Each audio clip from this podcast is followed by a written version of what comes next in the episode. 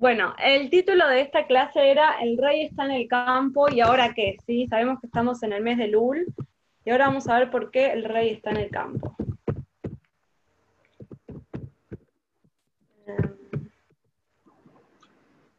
Bueno, entonces vamos a ver qué tiene especial el mes de Lul, ¿sí? Está escrito, está escrito en el Arizal que en el mes de Lul se revelan los 13 atributos de misericordia.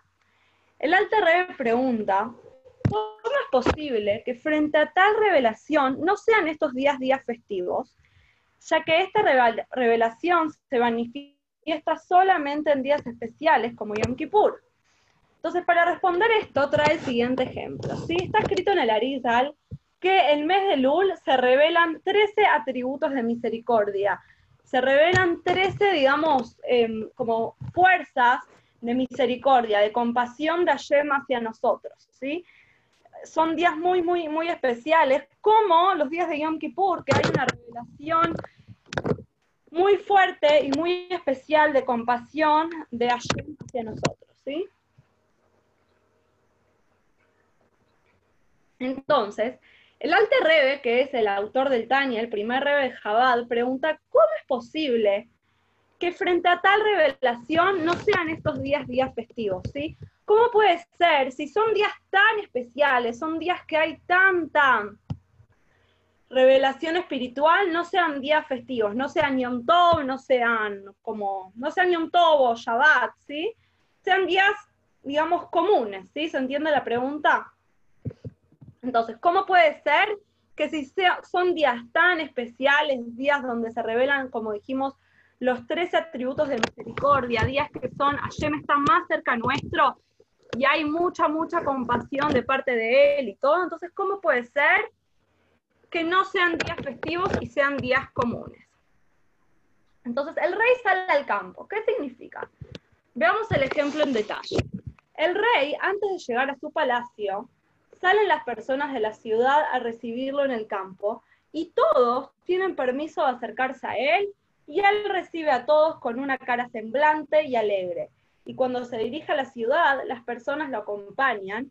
Cuando entra al palacio, solo personas seleccionadas pueden entrar.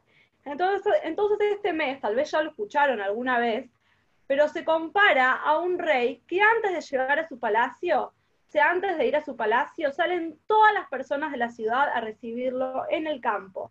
Y todos, no importa quién, si no importa si es una persona especial, si es una persona de bajo nivel, no importa quién sea el que sea, todos se pueden acercar a él y él los recibe con una cara alegre, ¿sí? Y cuando se dirige a la ciudad, las personas lo acompañan, cuando, ¿sí? Cuando, se, cuando va a la ciudad, cualquier persona, como dijimos, puede acompañarlo, puede acercarse hacia, hacia él, y en cambio, cuando vuelve a entrar al palacio, solo personas seleccionadas pueden entrar. O sea que solo personas em, importantes pueden entrar, ¿sí? No, no cualquiera. Tiene que tener un permiso especial, tiene que ser una persona importante para poder ver al rey. Entonces lo mismo pasa con Hashem. ¿sí? Hashem en este mes es como que si todo el año está en su palacio y no cualquiera así nomás puede entrar a él, puede entrar hacia él em, y, pedirle lo que él quiera, ¿sí? En cambio, en el mes de Lul, cualquiera, aunque sea grande, aunque sea chico, aunque sea, no estudie tanta Torah, aunque sea lo que sea, puede acercarse a él y Hashem le da lo que él, lo que él quiera, ¿sí? Hashem le da lo que él necesite. Un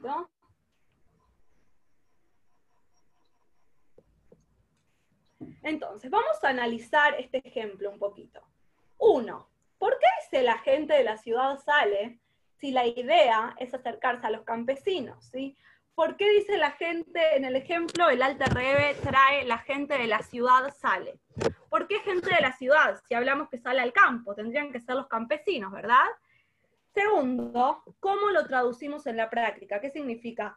Está bien, todo muy lindo. Hablamos de hablamos de que tenemos, que Hashem está en el campo, que Hashem, em, es el rey, ¿sí? que nos podemos acercar a él, pero ¿cómo? ¿De qué forma? ¿sí? O sea, ahora no tenemos ni campo, ni no podemos ni salir a la esquina, ni nada. O sea, ¿cómo, cómo lo podemos llevar a la práctica? Y tres, el rey recibe a todos con cara alegre. ¿Qué significa?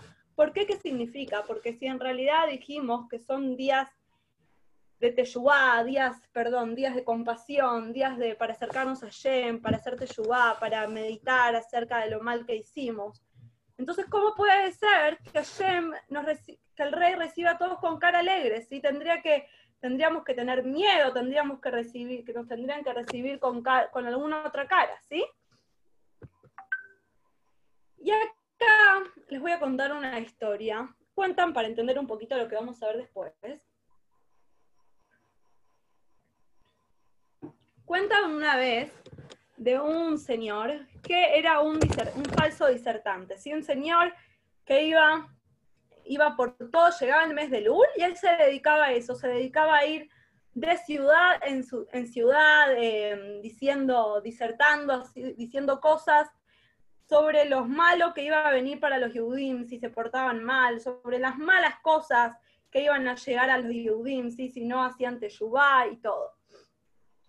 Y entonces, ¿qué pasó? Llegó el mes de Lul y, se, fue, hacia, fue, hacia, una ciudad y se paró ahí en el Shil y empezó con su discurso, decirles que no, que las epidemias que iban a venir y las cosas malas y que no iban a tener hijos y que, qué sé yo, todas las cosas malas por lo malo que se portaban estos Yudim y por las malas cosas que ellos hacían. Y hasta que terminó de hablar y se acercó un señor que era un Hasid, ¿sí? un Hasid siempre ve todo con, con alegría y no así con, con, esa mirada. Y se acercó este Hasid con dos personas, así bien como matones, con personas gigantotas, y se acercó con un cuchillo y con una piedra. Y empezó a, empezó a afilar el cuchillo con la piedra, afilarlo, afilarlo, y mientras tanto le iba diciendo, ¿sabes? Que me encantó lo que dijiste, me, impresionante. Y este señor le dijo, muchas gracias, muchas gracias, pero iba teniendo miedo un poquito más y cerró la puerta y seguía afilando el cuchillo, afilando el cuchillo. Y le dijo, bueno, empezá a prepararte, empezá a decir todas tus confesiones, sí, que antes de morir, todas las cosas que tenés que decir. Y él empezó a decir, pero ¿por qué? ¿Qué, qué hice? ¿Sí? ¿Por qué me vas a matar? Y dijo, bueno, no, no, o sea, no hiciste nada de malo, justamente, eso es un tzadik muy grande. Y entonces, y sabes que antes de Rosh Hashanah se acostumbra a ir a visitar a tumbas de tzadikim, y en esta ciudad no tenemos tzadikim, porque somos todos malvados. Entonces, em, bueno, nada, te vamos a matar. Y este señor se quedó y dijo, no, no, no, pero yo no soy ningún tzadik. Por favor, si yo, yo a veces miento, a veces digo mentiras. Dijo, no, pero no te preocupes, para nosotros está todo bien, para nosotros mentir no, no es nada. Y dice, no, bueno, nosotros, yo, no, no, pero yo a veces, como no cayer, viste que yo voy viajando por muchos lados y a veces no encuentro cayer. Y le dijo, no, pero no es tanto, no te preocupes. Y así de a poquito a poquito fue sacando toda la basura que tenía y todo lo malo que era esta persona y todo en realidad lo falso que era, ¿sí? Porque no tenía nada de verdad lo que él decía y no era ningún tzadik. Entonces este señor le dijo, no te vamos a matar, no te vamos a nada, pero esto para que te des cuenta que acá la gente viene y viene con, con ¿cómo se dice? Con, con, no me sale la palabra, gente simple, gente humilde, que, solo lo que quiere hacer es trabajar allá con alegría y hacer su trabajo bien. Y vos lo único que venís y, decís es, son cosas para asustarlos y para hacerlos sentirlos mal, ¿sí? Entonces, justamente, ¿por qué traje esta historia? Porque Lul es el momento de Teshuvah. Pero ¿qué es la Teshuvah? ¿sí? ¿Cómo el mundo interpreta la Teshuvah? La Teshuvah es el arrepentimiento, son días solemnes en los cuales se juega nuestro futuro, ¿sí? Eh, porque son días que Hashem está preparando y está pensando cómo nosotros, qué, qué año nos va a dar y por eso podríamos pensar en el mundo, ¿sí? Se interpreta que hay amargura, hay miedo, hay temor, como este señor, ¿sí? Como estos discursos que daba este señor, todo para amargar a la gente y para darle miedo y temor. Pero en cambio, el Hasidut interpreta la Teshuvah de otra forma. ¿Qué es la Teshuvah? La Teshuvah es volver, es volver a Shem, volver a nuestro Padre, que es un nivel mucho más profundo, ¿sí? es, volver a nuestro eje, a nuestra esencia, a nuestro alma divina y es un trabajo con alegría. ¿Qué significa esto? ¿Por qué volver a nosotros mismos? Porque nosotros mismos tenemos una parte de Hashem dentro de nuestro, ¿sí? Tenemos un Helek Elokab, que es una parte de Hashem dentro de nuestro.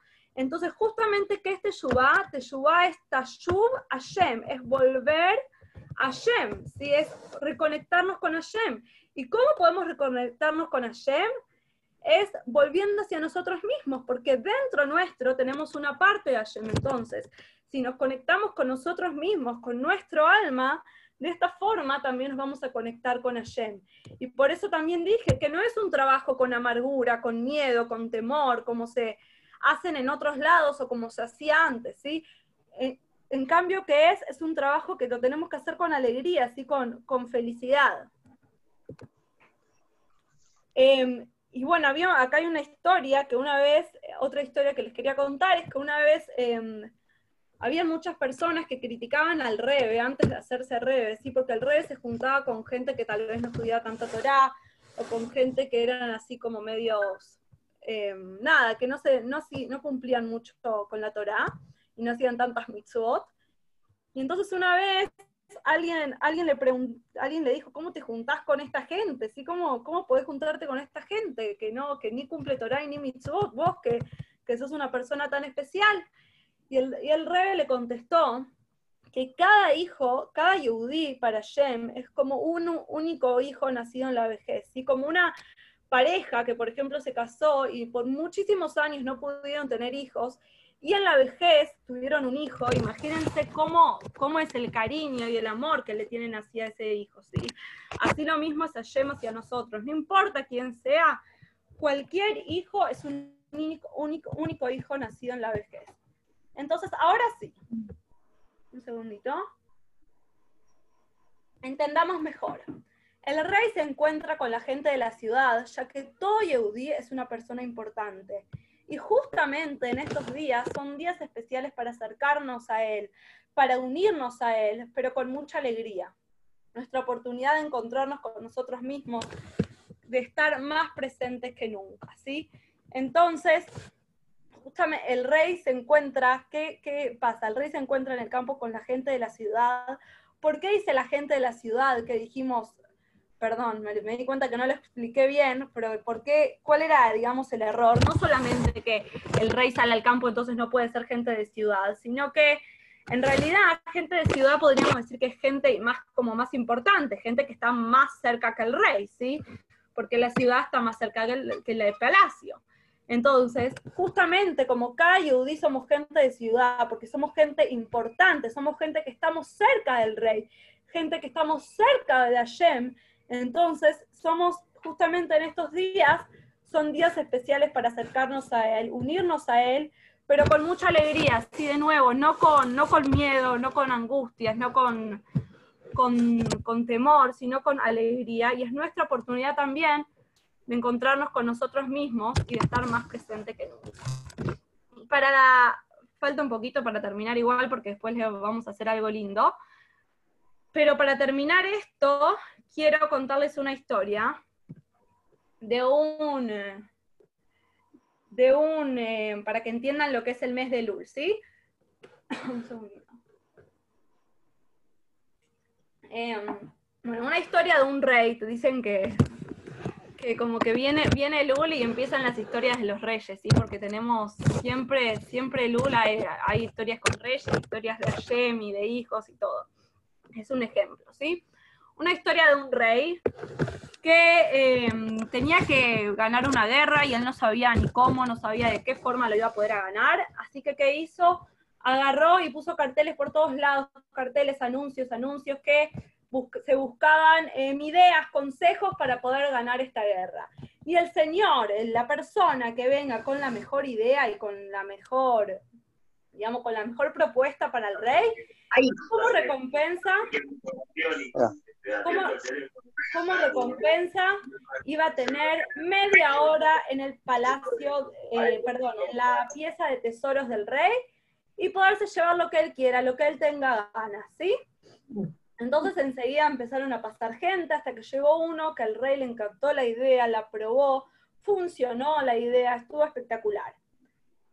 Pero em, cuando el rey se acordó de su prometido, de lo que tenía que hacer con esta persona, de dejarle estar media hora en los tesoros, en la pieza de tesoros, dijo, estoy loco, me va a sacar todo, en media hora se puede llevar todos mis tesoros, ¿qué, qué, qué cosa es esta? ¿Qué idea es esta? ¿Qué me, qué me mandé? ¿Sí?